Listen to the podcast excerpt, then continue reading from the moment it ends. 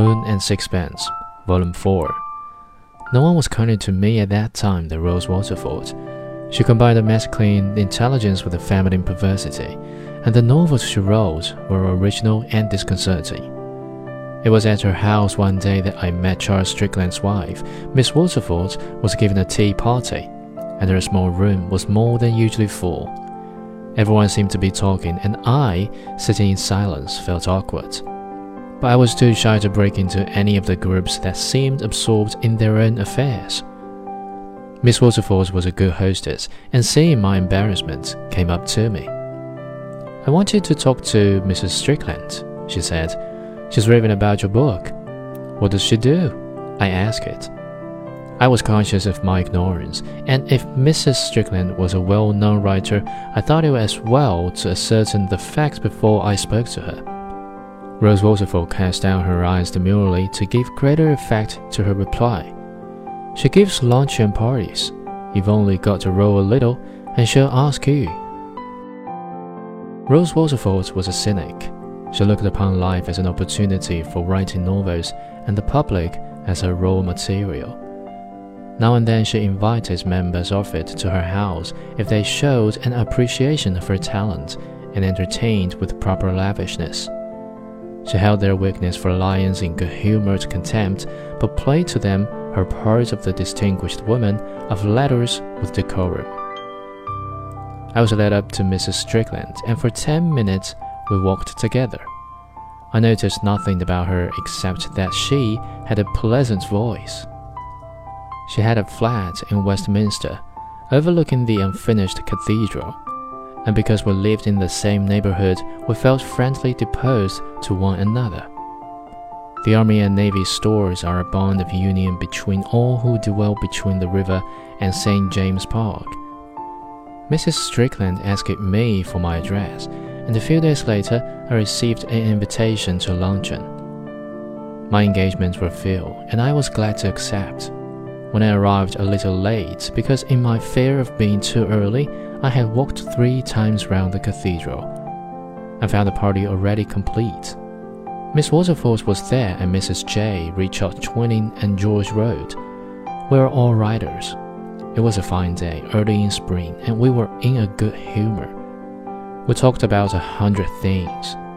Miss Waterford, torn between the aestheticism of her early youth when she used to go to parties in Sage Green holding a daffodil, and the flippancy of her maturer years, which tended to be high heels and Paris frocks, or a new hat. It put her in high spirits. I had never heard her more malicious about our common friends. Mrs. Jay, aware that impropriety is the soul of wit, made observations in tones hardly above a whisper that might well have tinged the snowy tablecloth with a rosy hue. Richard Twining bubbled over a quaint absurdities, and George Road, conscious that he need not exhibit a brilliancy which was almost a byword, opened his mouth only to put food into it. Mrs. Strickland did not talk much, but she had a pleasant gift for keeping the conversation general and when there was a pause, she threw in just the right remark to set it going once more. She was a woman of 37, rather tall and plump, without being fat. She was not pretty, but her face was pleasing, chiefly perhaps on account of her kind brown eyes. Her skin was rather sallow. Her dark hair was elaborately dressed.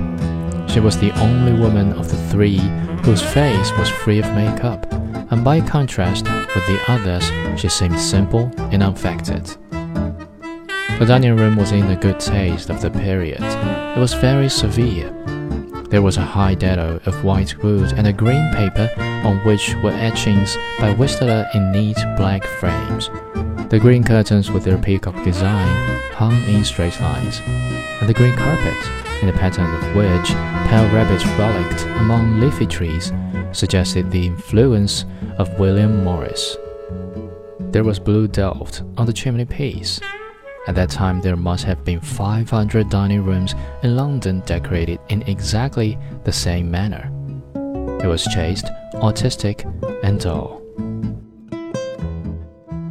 When we left, I walked away with Miss Waterford, and the fine day and her new hat persuaded us to saunter through the park. That was a very nice party, I said. Did you think the food was good? I told her that if she wanted writers, she must feed them well. Admirable advice, I answered. But why does she want them? Miss Waterford shrugged her shoulders. She finds them amusing. She wants to be in the movement. I fancy she's rather simple, poor dear. And she thinks we're all wonderful. After all, pleases her to ask us to luncheon, and it doesn't hurt us. I like her for it. Looking back, I think that Mrs. Strickland was the most harmless of all the lion hunters that pursued their quarry from the Redfield heights of Hampstead to the nethermost studios of Cheyne Walk.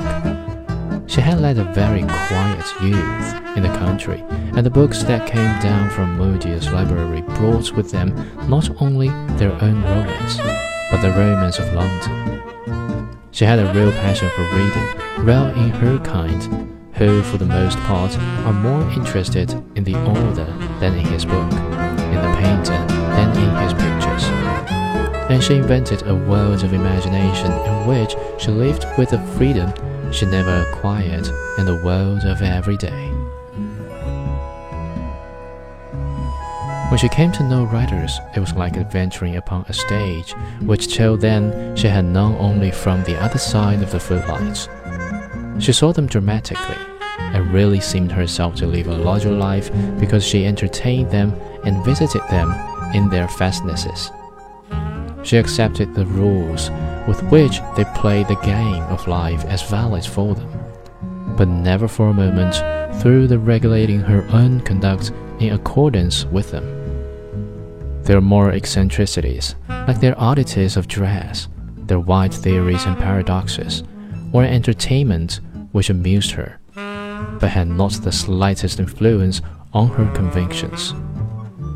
Is there a Mr. Strickland? I ask it. Oh, yes. He's something in the city. I believe he's a stockbroker. He's very dull. Are they good friends? They adore one another. You'll meet him if you dine there but she doesn't often have people to dinner. He's very quiet. He's not in the least interested in literature or the arts. Why do nice women marry dull men? Because intelligent men won't marry nice women. I could not think of any retort to this, so I asked it if Mrs. Strickland had children. Yes, she has a boy and a girl. They're both at school. The subject was exhausted, and we began to talk of other things.